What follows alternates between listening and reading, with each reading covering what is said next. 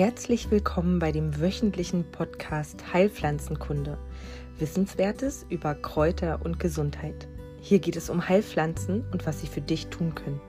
Dies ist ein Podcast von und mit Jens Lehmann. Jens ist seit über 25 Jahren Heilpraktiker und teilt in diesem Podcast sein Wissen mit dir.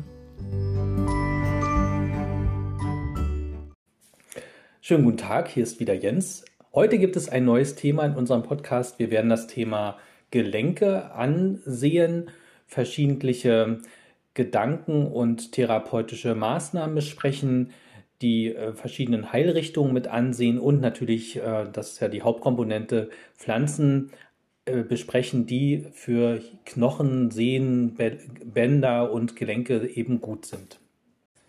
Also ganz allgemein kann man ja sagen, dass Gelenke, Knochen, Sehnen, Bänder und Faszien ja uns in unserer Art und Weise stützen, also eine Stützfunktion innehaben und somit auch die Voraussetzung für Bewegung aller Art schaffen. Sie unterstützen eben uns auch noch gleichzeitig als äh, Vorratsspeicher, also das trifft mehr so die harten äh, Strukturen zu, also Gelenke und Knochen. Sie sind eben äh, als Vorratsspeicher für Mineralien vorgesehen und gleichzeitig diese ähm, Knochen, die innen drin hohl sind, also das sind Röhrenknochen, die ähm, haben auch noch die Funktion, dass dort Blutzellen gebildet werden. Und das ähm, wäre es auch für diese Kurzeinlage erstmal. Dann haben wir noch diese angelagerten Strukturen, eben Sehnenbänder, die die Knochen insgesamt nochmal verbinden und eben beweglich machen und Faszien ebenso.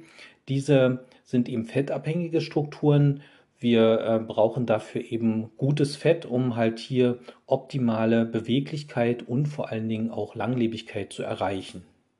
Die häufigsten Erkrankungen eben des Halteapparates oder der Haltestrukturen sind eben die sogenannte Bindegewebsschwäche, Verspannungen, Zerrungen, Einrisse und Risse eben der Sehnen und der Muskeln eventuell, Entzündung sowieso, Brüche gibt es ja, also als Knochenbruch, ein Überbein kann ausgebildet werden, degenerative Veränderungen äh, insgesamt und alle Erkrankungen des rheumatischen Formenkreises werden ähm, gerne zu den Erkrankungen der Haltestrukturen gerechnet und das ähm, bezieht dann sich eben auch tatsächlich auf alle Gelenke.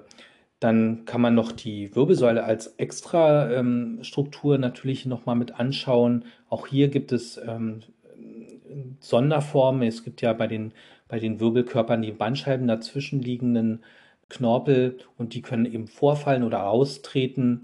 Es gibt Verkrümmung der Wirbelsäule, Versteifung sowieso und auch hier wieder die rheumatischen Erkrankungen, die auch genau an diesen kleinen Wirbelkörpern oft angreifen. Aber dieser Begriff Rheuma, der ist ja auch schon jetzt öfter gefallen. Also Rheuma kommt direkt, ähm, ist ein Wort, was aus dem Griechischen heraus äh, gebildet wurde. Und das äh, wird übersetzt mit Fließen und das meint den Zusammenhang, wenn es eben draußen nass ist und kaltes äh, als Witterung gibt und ähm, eben meinetwegen auch sehr, sehr äh, nass irgendwo Regen äh, runterfällt, dann ähm, gibt es Erkrankungen im, im Bewegungs- Apparat, das hört sich immer so ein bisschen doof an als Begrifflichkeit, aber ich weiß, ich hoffe, dass ihr wisst, was gemeint ist. Also es gibt eben bei diesem Wetter und bei dieser Umgebung oft dann eben Beschwerden genau dieser eben Seelen, Knochen, Bänder, Gelenkstrukturen halt. Und das fasst man eben unter verschiedenen äh, Oberbegriffen zusammen. Eins davon ist eben Rheuma.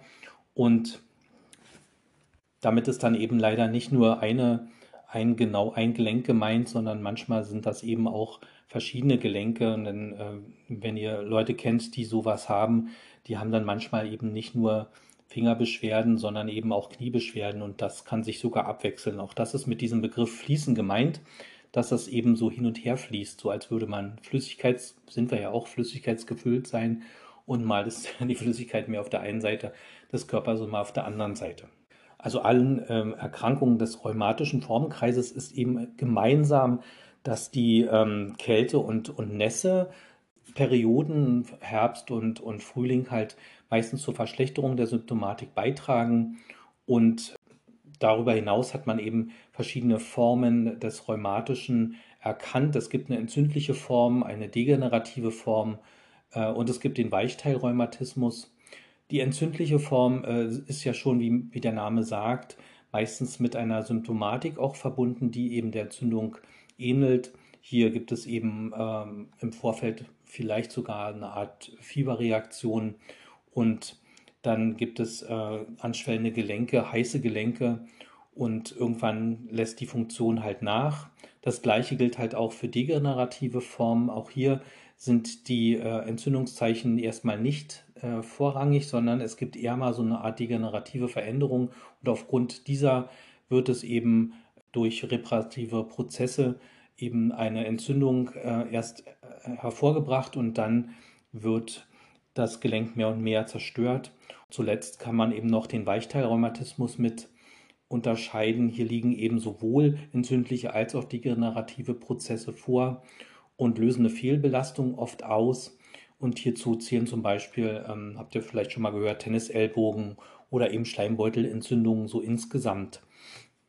Gute Maßnahmen, die ähm, so im Allgemeinen bleiben und äh, damit meine ich ähm, jetzt gar nicht das Abwerten, sondern die äh, so allgemein wie möglich arbeiten, sind hier willkommener als sehr, sehr Spezielles. Und das meint eben, dass der Körper als solches angesprochen ist und gar nicht so sehr direkt jetzt auf ein Gelenk sich fixiert werden sollte, sondern das muss eine sehr große, groß angelegte therapeutische Maßnahme sein, um diese Prozesse zu stoppen bzw. sie rückzuführen. Auch das ist möglich in bestimmten Fällen. Manchmal ist man allerdings natürlich damit zufrieden, wenn es erstmal überhaupt aufhört, weh zu tun und dann muss man halt weiter gucken. Aber da bin ich ja schon wieder bei den äh, Maßnahmen, die man halt äh, ergreifen sollte. Ich könnte vielleicht erstmal damit anfangen, äh, wie entstehen denn so äh, Belastungen der großen Gelenke und eben der Muskeln so insgesamt. Also wir sind ja eher so eine Art Wesen, was sich bewegen sollte. Ne? Also folgt man der Evolutionstheorie, sind wir vom Affen abstammend was kritisch beäugt werden sollte. Es ist ja auch nicht ohne Grund der Name der Theorie in diesem Begriff zu finden. Trotzdem sind wir Bewegungsnaturelle. Ne? Also wir sind sicher nicht geschaffen dafür, 40 Stunden in der Woche am Rechner zu sitzen oder länger, sondern wir müssen uns einfach bewegen. Und die Bewegung ist das, was uns wirklich auch gesund erhält über all die Jahre. Äh, ich lebe hier auf einem kleinen Dorf in ähm, Nordbrandenburg und mir gegenüber sind Leute, die sind 83 und 84 Jahre alt. Die sitzen nicht sehr viel, die haben Zeit ihres Lebens irgendwie mit Landwirtschaft zu tun, beackern ihren Garten, auch noch in diesem hohen Alter. Und ähm, was die nicht haben, sind Schmerzen im Ge Bewegungsapparat. Die haben alles andere, aber das nicht. Das zeigt eben, dass wenn man sich viel, viel bewegt, jetzt nicht Muckibude, sondern eben wirklich sehr stark ähm, kontinuierlich, aber eben nicht in, in extremen Sachen, äh, sondern eben einfach Zeit seines Lebens in Bewegung bleiben. Das äh, scheint irgendwie das Rezept zu sein, um Gelenksbeschwerden vorzubeugen.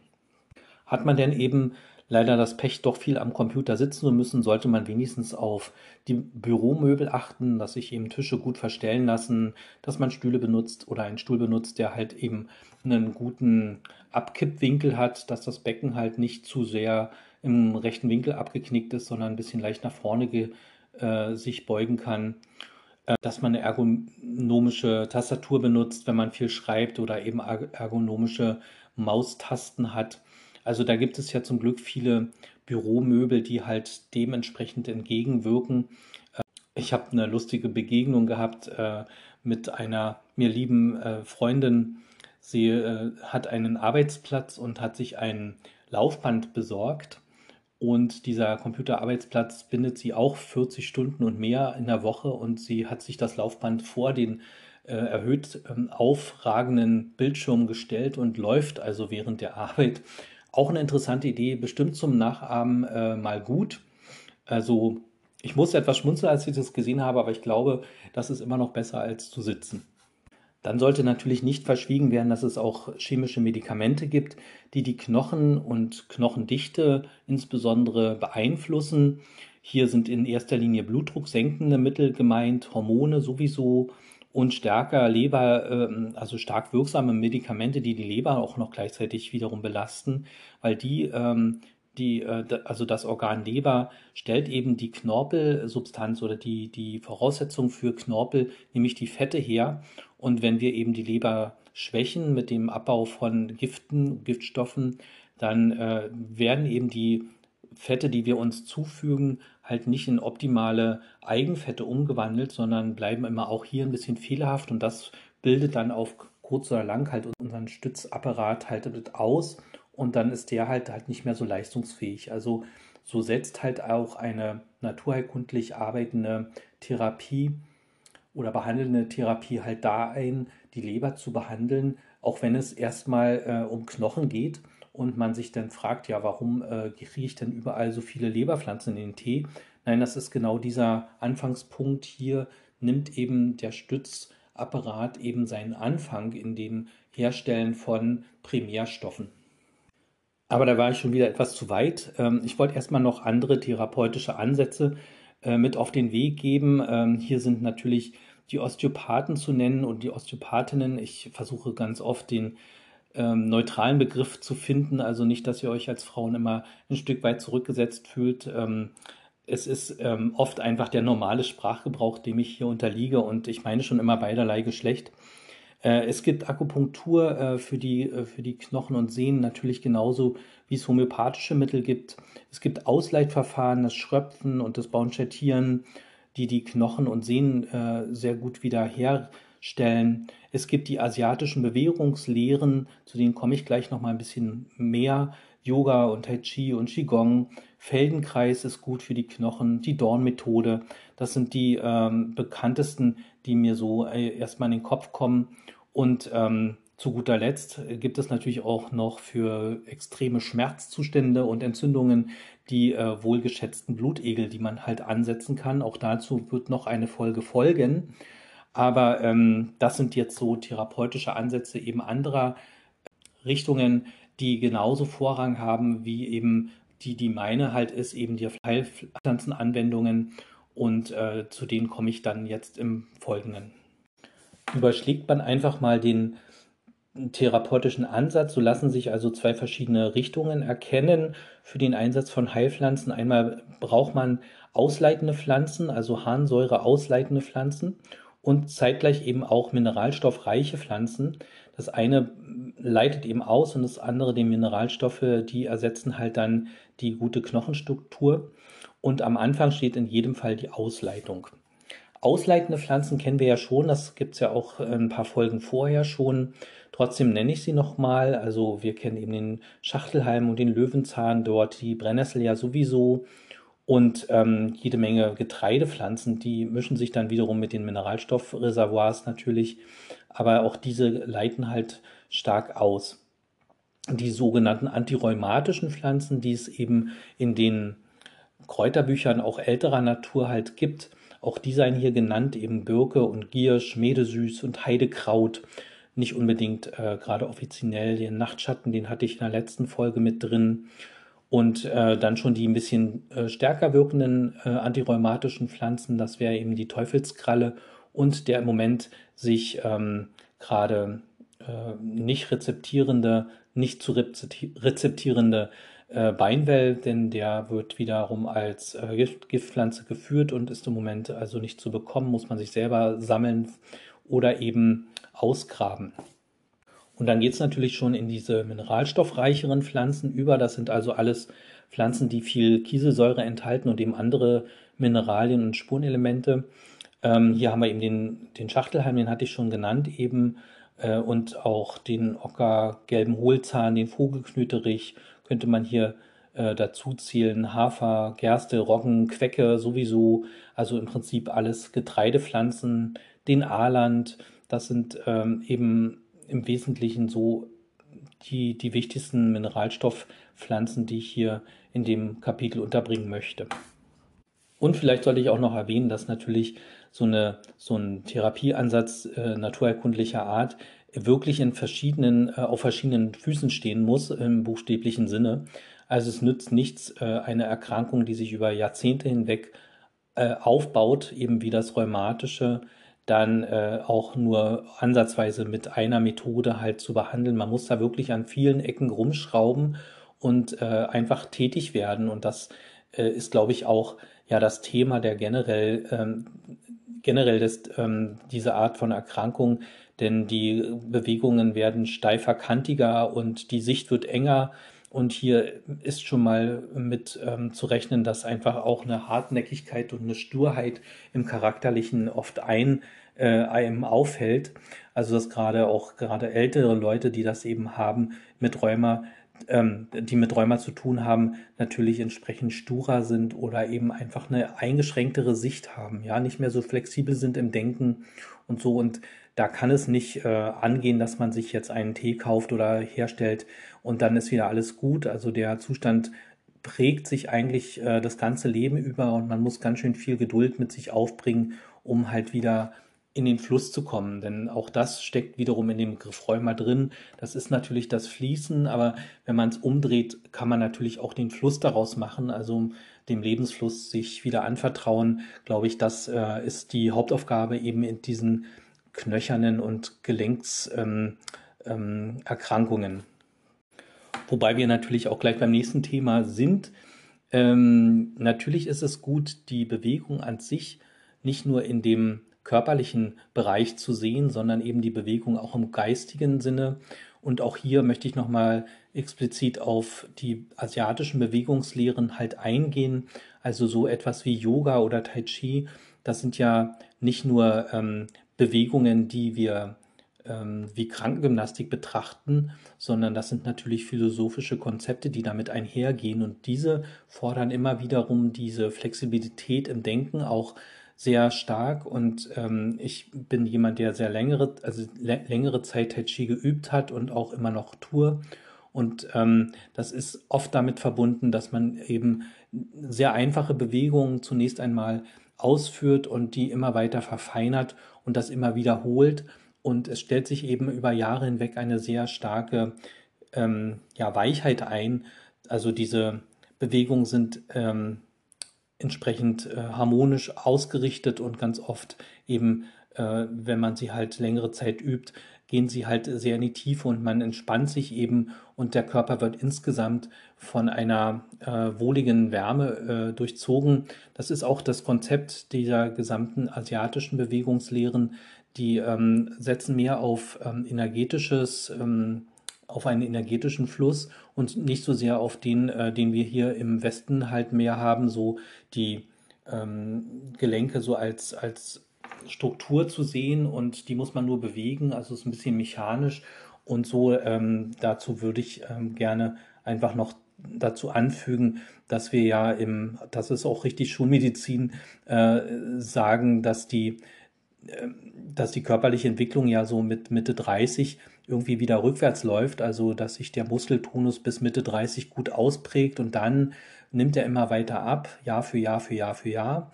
Das heißt also, wenn wir ähm, Beschwerden haben und Anfang 40 trainieren äh, in einer, in einer mit Rückenschule und äh, mit, mit äh, physiotherapeutischen Maßnahmen, das hat ja alles seine Berechtigung, aber der Muskeltonus bleibt halt nicht gleich, sondern der wird immer weniger. Das heißt, wir müssen in 15 Jahren oder in 20 Jahren immer mehr an Aufwand betreiben, um den gleichen Tonus hinzubekommen.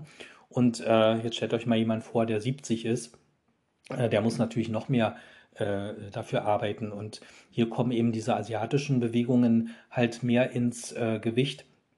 Da kennt ihr ja vielleicht alle so Filme, ähm, wo der chinesische Meister äh, unbesiegbar ist und, und, dann sieht man sich den an und dann denkt man sich, wie soll das gehen? Der ist natürlich alt und hutzlig, ja, und hat einen Bart und äh, sieht gar nicht äh, irgendwie ähm, sehr gefährlich aus, währenddessen der Kontrahent meistens sehr voll Muskel gepackt ist und trotzdem unterliegt. Denn hier ist genau dieser Unterschied eben, die asiatischen Bewegungen sind eben auf energetischen ähm, Grundlagen geschaffen und äh, hier muss man das Glück haben, auch gute Lehrer zu haben, die einen das unterrichten. Das ist das eine.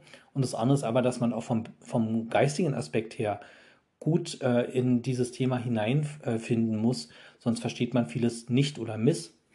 Und ähm, so werden halt eben durch äh, Tai Chi und Qigong-Übungen zum Beispiel eben die energetischen Strukturen im Körper mehr aufgebaut und da wird man eben besser, je älter man ist, weil sich das einfach ein längerer Zeitraum weil das eben ein längerer Zeitraum ist, den das läuft.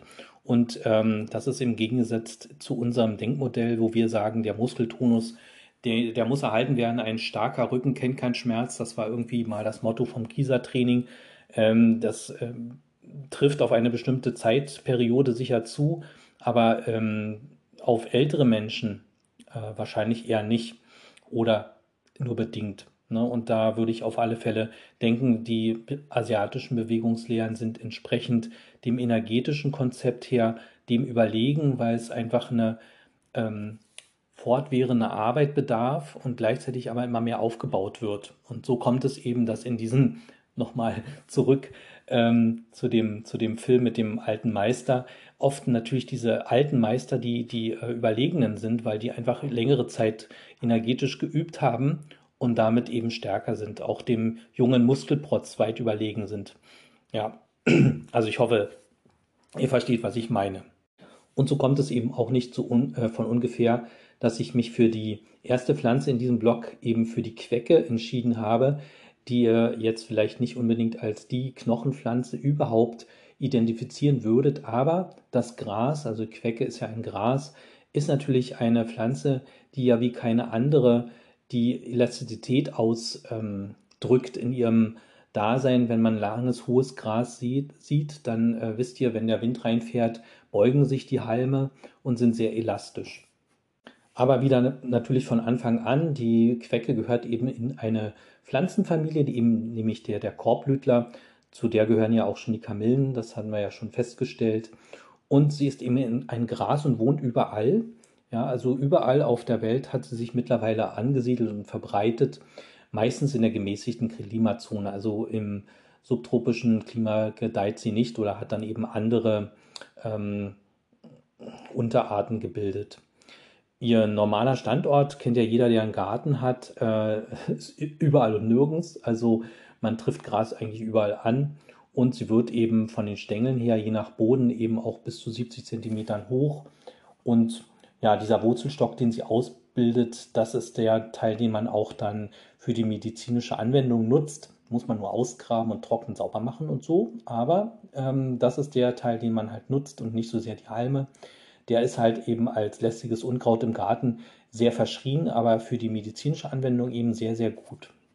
Und diese beschreibt sich eben als Blutreinigungsmittel. Ja, da haben wir ja schon wieder dieses, äh, diesen Verweis darauf, dass das eben ein, ein Mittel ist, was in den Blut in die Blutzusammensetzung hineinrutscht und diese im Zusammenspiel mit anderen Pflanzen eben auch gerne benutzt wird für die Erkrankung des rheumatischen Formenkreises, also egal welche Form der, des Rheumatismus, ob es jetzt das Weichteilrheuma ist oder eben das entzündliche Rheuma. Hier kann man äh, mit jedem, ähm, mit jeder Form, in jeder Form halt mit der Quecke Gutes anrichten. Sie äh, macht stark die Zellzwischenräume sauber und ähm, reinigt halt auch die Lymphe. Das ist auch ein sehr wichtiger Punkt in der Anwendung, denn äh, die Entstehung von Rheuma und von Harnsäureüberlastung, die habe ich äh, schon mal im Thema Magen mit verwurstet. Kann ich noch mal kurz ähm, über drei, vier Schritte noch mal äh, euch hier mitgeben in diesem Thema. Also äh, gegebenenfalls essen wir eben äh, verschiedene Nahrungsbestandteile und die müssen halt auseinandergebaut werden und je nach Säureparametern, entweder im Magen oder eben im Dünndarm, werden eben diese Fette und Eiweißstrukturen halt mal weniger, mal größer und mal kleiner auseinandergenommen. Und äh, wenn sie eben zu groß sind, dann werden sie ins Bindegewebe abgeschoben und hier verstopft eben das Bindegewebe. Das ist eben dieses zentrale, äh, die zentrale Anschauung von verschiedenen naturheilkundlichen Richtungen, egal in welche Richtung man guckt, ob jetzt ähm, äh, neuraltherapeutisch oder, oder, oder sonst wie. Also dieser Zellzwischenraum und die gelenksnahen Strukturen verstopfen immer mehr und dann können die Nährstoffe, die den Knochen versorgen sollen, nicht mehr, also nicht in guter und, und schneller Art und Weise mehr herankommen. Und dazu braucht man eben Pflanzen, die da gut sauber machen können. Und nichts macht gut, besser sauber als eben Gras und Brennnessel und all die Pflanzen, die wir in Dreckecken unseres Gartens und eben in der Stadt gut betrachten können. Denn überall wird eben irgendwas hingeworfen und ähm, das muss halt sauber gemacht werden. Und dann siedeln sich da Pflanzen an, die sowohl der Natur als auch uns, weil wir sind ja Teil der Natur, helfen. Die Quecke wird eben eingesetzt bei Erkrankungen, die eben mit Verstopfung zu tun haben, also nicht Verstopfung im Sinne von Darmverstopfung, sondern in Form von es fließt nicht mehr durch das Gewebe. Und da, das meint eben auch Drüsenschwellung jeder Art. Ja, also pfeifersches Drüsenfieber zum Beispiel oder Skrofulose, alter Begriff für eben geschwollene Lymphknoten. Hier staut sich etwas und das Fließen wird eben so weit angeregt, dass eben der Fluss des, der Lymphflüssigkeit meinetwegen halt wieder zustande kommt. Zeitgleich äh, treibt äh, die Queckenwurzel eben auch den Harn aus dem Körper, also es äh, wird die Nierentätigkeit angeregt, das wird ausgespült. Das kann man also gut verwenden, wenn die Nieren mal schmerzen oder eben Blasensteine ähm, äh, vorhanden sind, kann man die halt auch ganz gut mit benutzen als, als Teemittel. Und eben, was eben für Schleimhäute gut ist, ist eben auch für die Haut gut. Äh, sie wurde eben äußerlich auch äh, gerne verwendet und wird eben noch in verschiedenen Praxen auch als äußerliches Mittel benutzt, eben um chronische Hauterkrankungen auch mit äh, zu behandeln. Sie ähm, tut der Oberfläche des, der Haut einfach gut und ist ein sehr gutes Rekonvaleszenzmittel eben durch den hohen Anteil von eben ähm, Mineralstoffen wie eben Kieselsäure und Kalium und Eisen. Ähm, das findet sich alles in ihr. Ähm, und das hilft der Hautoberfläche, aber eben auch der Schleimhautinnenfläche genauso gut. Denn eben diese Schleimhäute, entweder bronchial oder Nieren und Blasenschleimhäute, Darmschleimhäute eben auch, die werden eben auch entquollen dadurch, dass eben äh, das Fließen so angeregt wird, wird es halt, äh, wird die Schleimhaut dünner und insgesamt äh, findet man dann eben auch den Hinweis in den alten Kräuterbüchern hierzu, teilt den Schleim und die kalte, zähe Feuchtigkeit.